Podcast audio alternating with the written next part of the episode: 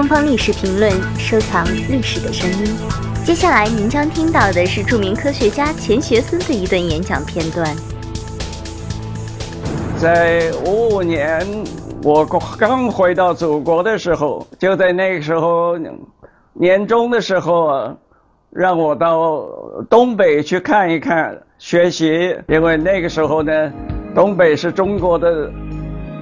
最强的一个现代化工业的基地。那么我转了好几个地方，最后到哈尔滨，忽然通知我说，今天晚上你到哈尔滨军事工程学院，院长陈根大将要会见你。我去了，去了，在吃饭，吃完饭呢。陈根大将就跟我谈谈，他说，谈着他就问我，